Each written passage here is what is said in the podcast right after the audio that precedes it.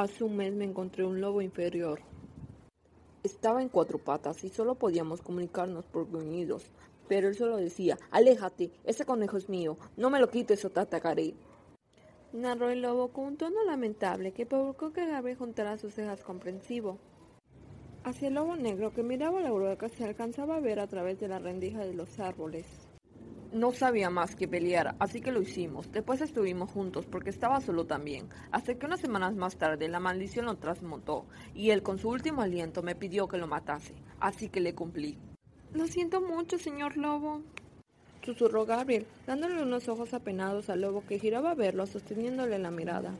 Él halló ese color azul imperturbable y profundamente enteros. Entonces los peces que nos comimos tenían un cardumen esperando por ellos. Eso es lo más seguro, señorita Gabriela. Aceptó el lobo con una voz modesta que hizo a Gabriel estremecer por el escalofrío que le recorrió la espalda por completo, mientras esos ojos azules estoicos miraban la superficie. Los seres inferiores de nuestro mundo son más evolucionados que en tu mundo. ¡Ajá! Dijiste evolucionados. Gritó Gabriel emocionado hacia el lobo que giró la cabeza con sus orejas haciendo de oídos sordos. El lobo se lanzó desde la alta rama del árbol hacia la tierra, dejándolo con la palabra en la boca. Señor lobo, ¿se va a molestar conmigo porque yo creo en la evolución y usted en el creacionismo? No sé cómo surgieron los seres en tu mundo, pero en este mundo los dioses crearon todo lo que sus sentidos perciben, señorita Gabriela. Encaró con postura el lobo cuando estaba de dos patas sobre la tierra, con la cabeza alzada hacia la alta rama donde Gabriel se encontraba aún sentado pero he usado sus palabras más habituales en sus temas de conversaciones biológicas para que la comprensión fuese fácil. Así que si me escuchas cuando te hablo y yo pensé que me ignoraba. Reveló Gabriel, sintiéndose dichoso manifestando una enorme sonrisa, mientras el lobo abajo sobre la tierra miraba el entorno que los rodeaba, asegurándose que no hubiese un peligro cercano. Espere un momento, señor lobo. Por favor. Le llamó Gabriel, con voz suave y levemente aterrado, lo que causó que el lobo negro girase a de nuevo. Le calcula esta rama a unos 12 metros de la tierra, lo que es realmente muy alto. Necesitas dejar de pensar tanto y ser más valiente, señorita Gabriela. Aconsejó el lobo negro mirándolo con firmeza, mientras Gabriel negaba con la cabeza, recostándose sobre el árbol para abrazarlo con fuerzas, con un gesto asustado, porque desde arriba se veía altísimo. Si quieres conquistar a un príncipe, deberás arriesgarte mucho más que saltar de un simple árbol. Yo no quiero conquistar a un príncipe, quiero saber cómo son, quiénes son. Chilló Gabriel con sus brazos posados sobre el tronco del árbol mientras el lobo negro lo observaba desde la superficie con una fría mirada azul. Pero le pasaré el consejo a una mujer que esté interesada en no regresar a su realidad por quedarse como esposa de un semidios. Usted es una mujer muy extraña, es bastante parlanchina y descarada describió con dureza y franqueza para su vista el lobo, cosa que hizo que Gabriel se sintiese de cierta manera ofendido, aunque él no fuese una mujer ni se considerase una mujer. Solo salte y yo lo atraparé, señorita Gabriela, se lo prometo. Gabriel vaciló, pese a las mentiras que le había dicho, el señor lobo se comportaba como un lobo racional, prudente y fuerte. Durante los minutos que estuvo él sentado en la rama del árbol pensó si era porque el lobo llevaba más años de vida que él, y quizás cuando fuese mayor sería un hombre tan educado serio y fuerte como el lobo negro. Él no esperaba que toda su vida fuese como ahora, huyendo del dolor del pasado y con una enorme codependencia que lo estaba llevando a una dependencia que se aferraba a quienes fuera más fuerte que él. Le pasaba con Agus y ahora con el lobo.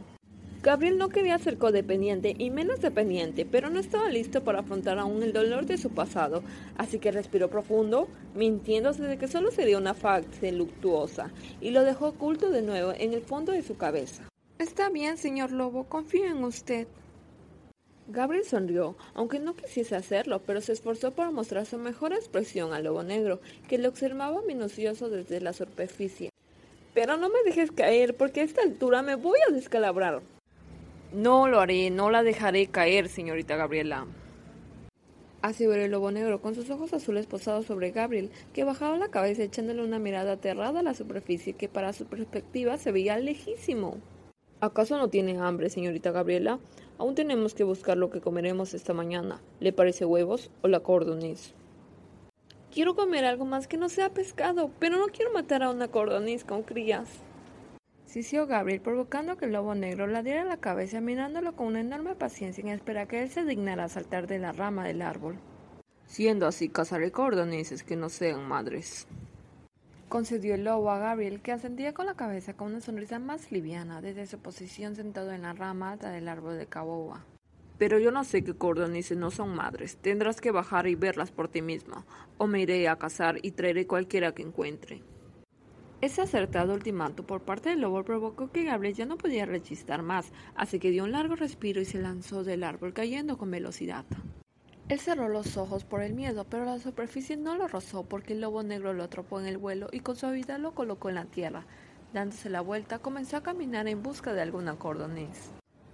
El vestido que llevaba Gabriel era tan poposo y abultado que debido al mar de telas que lo conformaba ni siquiera sintió el contacto con el lobo lo que era bastante bueno ya que ese vestido simulaba muchas de las apariencias que Gabriel no poseía como mujer, ya fueran desde las caderas femeninas hasta la entrepierna, aunque era caluroso y muy fastidioso, más con el velo azul que Gabriel traía envuelta a su cabeza que caía aparatoso cubriendo su pecho plano. ¡No! ¡Esa cordoniz no!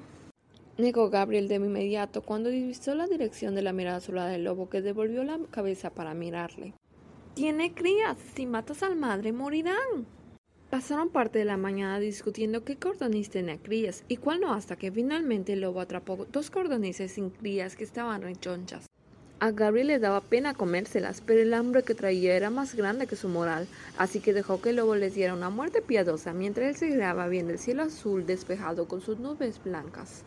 Luego el lobo armó una pequeña fogata mientras Gabriel se sentaba cerca de él con su espalda reposada en el tronco de un árbol y lo veía insertar las carnes en un alargado palo para cocinarlas. Gabriel lo dibujó de nuevo, haciendo la comida sin ayudarlo, porque él realmente era pésimo para cocinar en una estufa, menos en una fogata. Si no fuese por su buen preparativo almacenado en su mochila, seguramente Gabriel hubiese languidecido en el bosque más que nada por el hambre, ya que solamente comería tubérculos plantas o frutas que hallase en su camino. Cocinar cosas en fuego estaba fuera de las habilidades de supervivencia de Gabriel. Así ambos se mantuvieron ocupados por un largo rato en la mañana que transcurría haciendo cosas completamente distintas. Al terminar su dibujo, Gabriel dio unas páginas atrás antes del dibujo que había hecho de Boa. Junto a la fogata estaba el dibujo de Agus a su lado, viendo las estrellas de la noche anterior del día en que encontraron a Selena. Sería la peor mentira dicha si él dijese que no le preocupaba a su mejor amigo, porque conociéndolo con tantos días que había pasado, era solo esperanzador esperar que por estar al lado de la mujer desconocida, Agus estuviese un poco más a salvo de lo que él esperaba en ese mismo momento. Pero el castaño sabía que su rubio amigo por nada del mundo fingiría ser mujer. Quizás Gabriel sí era bastante cobarde para estar interpretando ese papel farsante que le hacía sentir mal.